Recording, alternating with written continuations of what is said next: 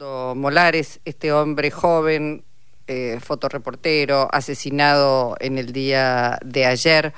Bueno, la justicia, eh, hay todo, insisto, yo digo asesinado, hay una investigación en curso, me retracto, digo muerto en el día de ayer.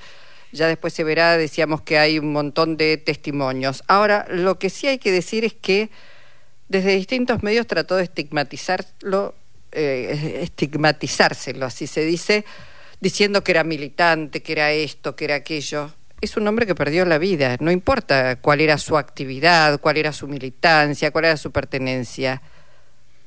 Murió en situaciones que están siendo investigadas. Vamos a, escuchar de, su propia voz y enseguida hablamos con nuestra entrevistada. Eh, ¿Quién era Facundo Molares? Él mismo, él mismo cuenta parte de su vida.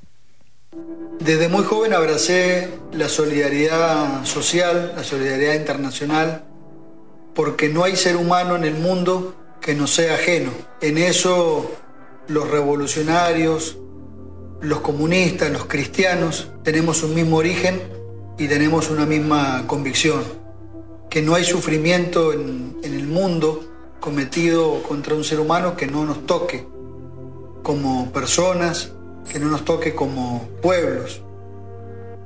La solidaridad que he ejercido durante toda mi vida me ha llevado a distintos escenarios del mundo en los cuales siempre he manifestado mi espíritu y mi convicción muy firme por los derechos populares, por los derechos a la vida, por el derecho a la palabra, a la expresión, a una vida digna.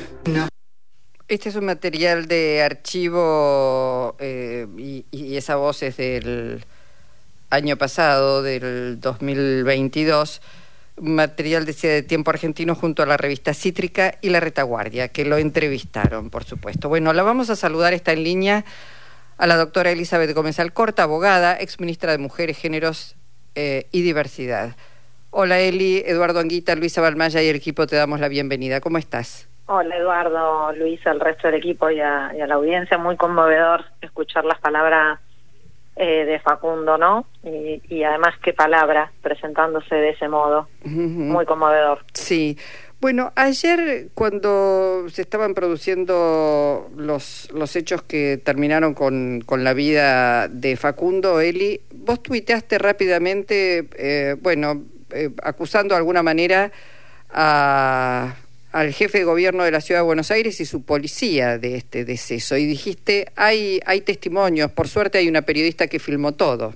Sí, por suerte, eh, digo, primero trágica situación, más allá de, de la posición que han tomado hoy los grandes medios, un poco vos lo decías, algunos ni siquiera, como La Nación, ni siquiera hay una mención en su tapa eh, gravísimo el posicionamiento político al respecto eh, en el día de ayer. Veníamos además socialmente con una carga no y muy conmovidos por el asesinato de Morena el día anterior. Eh, y mientras estaba ocurriendo en paralelo, hay que decir, a la misma hora, una represión en Constitución, eh, cuando pasajeros muy enojados por un corte de, de, las vías del tren y en la interrupción del, del tren eh, cuando saliste de laburar todo el día. Eh, hay una represión muy, muy feroz que también estuvo circulando. Nos llega la primera noticia de que había muerto una, un manifestante en frente al obelisco. inmediatamente circula el video grabado por esta periodista a la que, la que, la que hacías referencia, donde se ve primero, digo, cuestiones que son objetivas, primero una manifestación muy pequeña, que no cortaba, no cortaba ni Corrientes ni la 9 de julio, sino sobre la plazoleta norte del, del obelisco. Em, una manifestación además que no tenía, como se suele decir, aparato, ¿no? Digamos, no eran con banderas, no era eh, una manifestación que te das cuenta masiva y frente a ellos una enorme fila de policías eh, con digamos con los eh, con los escudos que ya de por sí esa esa, esa imagen era bastante extraña y eh, quieren detener a una mujer que estaba gritando y frente a cuando va un policía violentamente a agarrarla es donde empiezan varios a tratar de hacer zafar a esa mujer y ahí es donde la policía empieza al voleo a agarrar a distintos de los militantes que estaban ahí. No había, no estaban tirando piedras, no estaban agrediendo, eso es parte del discurso de blanqueamiento de un homicidio, y lo digo yo, ¿sí? no es necesario que lo digan ustedes, de un manifestante en manos de las fuerzas de la policía de la ciudad de La Reta, 48 horas en las elecciones de la envergadura que tienen estas. Eh, las detenciones eh, se llevan adelante de un modo que es poniendo a cada uno de los, de los manifestantes que son, eh, eh, digamos, detenidos con el cuerpo contra el piso, con las piernas de los agentes policiales en las espaldas y con un brazo para atrás, de modo de inmovilizar. Es una de las técnicas de inmovilización que utiliza la, la policía. Son varias las personas que son demoradas en esa situación y esta joven periodista es la que grabando, varias veces se ve que la policía se le acerca y ella además dice, soy periodista, yo estoy haciendo mi trabajo, soy periodista, empieza a preguntar los nombres a cada una de las personas que están en el piso y así es como cuando le empieza a preguntar a Facundo, ella advierte algo que era muy evidente, era que Facundo estaba eh, morado y empieza a gritar ya en una situación de enorme desesperación. Es absolutamente... Eh, eh, es, es, muy impactante el video, yo lo vi ayer, a los pocos minutos de que había sucedido, no lo podía creer.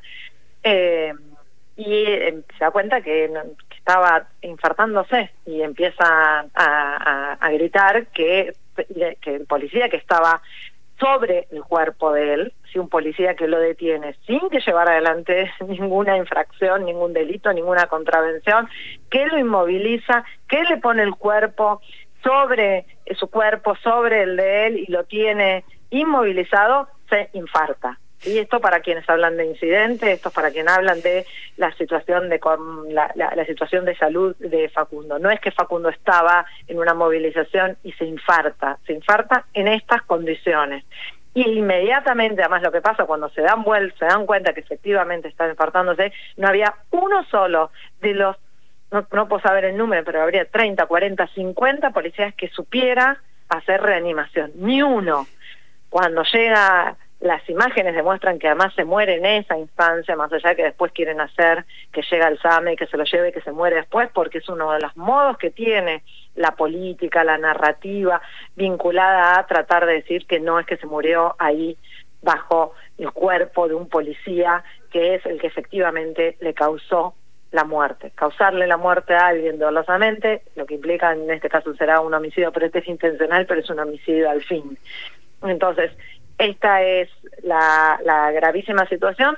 Mucha suspicacia, mucha suspicacia, que sea justamente Facundo, quien tiene una larga historia de militancia, que es un militante revolucionario, que además había estado, eh, que había sufrido también en, en, la dictadura de Yáñez en, en Bolivia.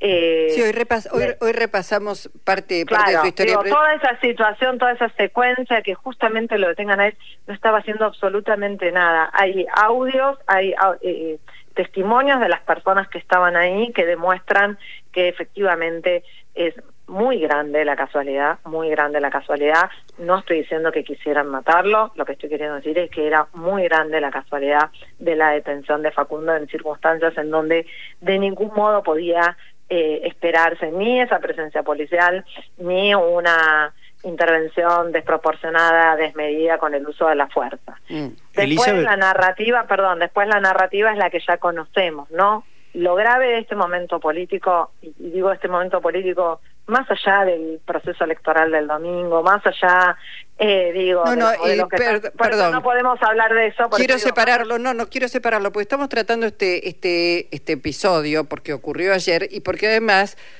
más allá de que Horacio ¿eh? Rodríguez Larreta sea candidato, es el jefe de gobierno de la ciudad. Estamos hablando de la policía de la ciudad de Buenos Aires. No estamos rompiendo la veda. Lo quiero. Totalmente. Por eso, por eso digo, más allá de eso, justamente es eso. Más allá de eso, el momento en el que estamos es donde la respuesta política eh, de quienes deben primero eh, entrenar a sus fuerzas policiales, darle las directivas políticas para su intervención y en todo caso promover la investigación lo más rápido, lo más eficaz respecto a esos hechos, es decir que sienten orgullo, orgullo, no usaron cualquier palabra respecto a ese accionar. Entonces, la, la, la situación es, es, es grave, es grave primero porque murió una persona, es grave porque murió una persona en manos de la policía, es grave porque murió una persona en manos de la policía cuando estaba ejerciendo un derecho a manifestarse y es grave porque la respuesta política a eso es el orgullo. Mm. Y la respuesta política del resto del arco, inclusive de, de quienes somos oposición en la ciudad de Buenos Aires, es el silencio. Esa es parte de quizás las mayores preocupaciones quienes tenemos, quienes hoy sí nos movilizamos, eh, porque porque defender la democracia es, es asegurar que podemos ejercer nuestros derechos y que no nos van a, a detener ilegalmente, a, a matarnos eh, y, por la espalda o de frente impunemente. Y que además cuando eso sucede eh, la respuesta no puede ser la impunidad, mucho menos el orgullo, ¿no? Eh, tengo entendido que por suerte, porque la propia policía de la ciudad quería investigar el episodio, que fue apartada la policía en la investigación de este suceso, ¿no? Eh, en general, en general no siempre. Que se autoinvestiga. Sucede, no, y sucede que eh, según las, digamos, la decisión de la fiscalía es que investigue otra fuerza, porque si no es muy difícil. No sucede siempre, pero en algunos casos sí, pareciera que en este caso eh, así es. Hay que ver varias cuestiones, quién dio la orden para para la para para esas detenciones quién dio la orden para que vayan a, a una a esa manifestación que como vuelvo a decir era una manifestación muy pequeña hoy yo fui volví en el subte a la marcha eh, me bajé el 9 de julio pero después me fui hasta tribunales. Cuando volví eh, y sobre la calle Libertad habría eh, créanme no estoy exagerando en lo más mínimo por lo menos seis camiones eh, de asalto, digamos, de con una enorme cantidad de fuerza policial, eh, estamos diciendo a 50 metros, a 100 metros de las manifestaciones del 9 de julio. Eso se llama decisión política. Uno puede entender que algunos casos pueden ser situaciones de algún miembro de una fuerza de seguridad, algunos de los casos de gatillo fácil, ¿no? Ahora, cuando hay una intervención como cuerpo como cuerpo policial, vos ahí tenés una decisión, que además del propio cuerpo es una decisión política. Ahora, perdóname, eh, escucha, escucha lo que dice Eugenio Bursaco, digamos, la, la narración que hace del episodio de ayer. Se estaba produciendo una manifestación en el obelisco a las 5 de la tarde. En determinado momento los manifestantes comenzaron a quemar una urna en el mismo. A partir de eso la policía avanzó, permaneció a una distancia y algunos manifestantes comenzaron a, agredirlos evidentemente con palos. Se detuvo a los violentos únicamente, a cinco personas. Personas fueron detenidas, esposadas eh, y llevadas más alejados de donde estaba la manifestación. Al rato uno de los manifestantes eh, tuvo algún problema de tipo cardíaco, pues la policía empezó a hacerle RCP. Eh, en, el momento que empezó con ese fallo, en 10 minutos llegó la ambulancia, siguió el proceso, lo trasladaron al hospital Ramón Mejía y el manifestante. ¿Qué se hace con un funcionario que dice, digamos, todo lo contrario a lo que, a lo que vos a lo que vos decís, ¿no? o que falta la verdad, o que hace una interpretación de los hechos, insisto, cuando hay mucha filmación de lo que ocurrió? Bueno, Bursaco es uno de los creadores de esta policía, así que mm, más que una respuesta corporativa, ni siquiera te diría política corporativa, no se puede esperar de él. ¿Qué es lo que se hace?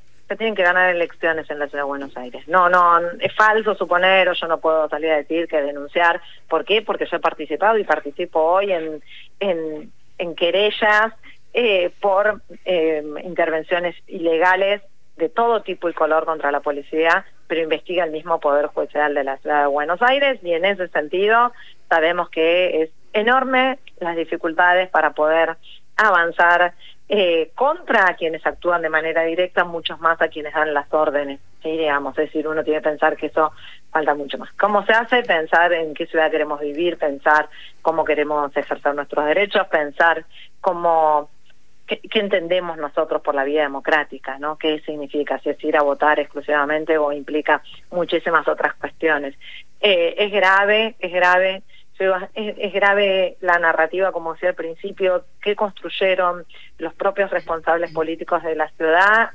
Es muy grave, y vuelvo con esto, la idea de la enunciación del orgullo, porque eso es un mensaje para las fuerzas. Eso es un mensaje para la fuerza. Las fuerzas saben que tienen un respaldo que implica un orgullo sobre su accionar, incluso hasta cuando matan a una persona. Mm. Es lo mismo que hizo Patricia Bullrich en su momento con Chocobar. ¿No? Esta idea, eso es un mensaje enorme para cada uno y cada una de quienes integran las fuerzas policiales. En vez de que el mensaje es hay que cuidar la vida, están para cuidar la vida, no están para quitar la vida. Mm. Y ese es el mensaje que llega y que llega y que implica que vos podés actuar del modo que quieras desproporcionadamente utilizando la violencia cuando no es necesario. Por eso es tan importante cuando dábamos el debate y la discusión y ustedes saben que yo soy una acérrima enemiga de las de las TASER, porque esa es policía la que se le da a las TASER. ¿No? A esta policía, a la policía que para sacar a una persona en situación de calle de una glorieta le pegan sillazos, a esta policía, no a la policía de otro lugar del mundo, de alguna, de alguna ciudad en donde no existan los niveles de violencia institucional. Bueno, acá existen, lamentablemente. Y la respuesta política es un aplauso, es un aplauso. Entonces, sumado a los medios de comunicación, al silencio mediático y al silencio político, porque eh, pareciera que a veces no garpa eh, defender la vida, depende de quién, depende en qué circunstancias, y eso tiene que ver con la derechización que estamos teniendo del mapa político. Elizabeth, una, una última cosa te pregunto, porque esta tarde se conoció el fallo del juez Gustavo Geral. que firmó una ironía el sobreseimiento total y definitivo de Manuel Echazú, el oficial de Gendarmería Nacional, este, que está sindicado como responsable de la desaparición forzada de Santiago Maldonado. ¿Te, te genera alguna reflexión? Me parece una alegoría que sea en el mismo día que estamos marchando eh, por, por estos hechos. Varios y varias de los compañeros y compañeras que estuve hoy, eh, centralmente mucho del mundo sindical, hicimos alusión a, a que nos rememoraba no a, a esa zozobra de los días en donde salíamos a marchar pidiendo eh, por la vida de Santiago Maldonado, algo que nos parecía que era imposible volver no a una situación así eh, después de tantas décadas de democracia y que hoy estábamos hablando mm. de que en pleno corazón de la ciudad de Buenos Aires, en el obelisco a plena luz del día, en una manifestación pacífica, muere una persona. Me parece gravísimo, me parece gravísimo la resolución de Gerard, me parece una afrenta a la familia, a la mamá de Santiago, a, al hermano, a toda la familia y sobre todo también a la sociedad, ¿no? Es un aplauso, como decía antes, a la impunidad, quiere decir que las fuerzas de seguridad, que son, sí, que son funcionarios públicos que tienen como finalidad, vuelvo a decir, cuidarnos y protegernos son a quienes les tenemos que temer, porque además de todo tienen el amparo judicial y mm. político y mediático. Elizabeth, un abrazo, gracias. ¿eh? Por favor, muchísimas gracias a ustedes. Elizabeth Gómez Alcorta, abogada, exministra de Mujeres, Géneros y Diversidades.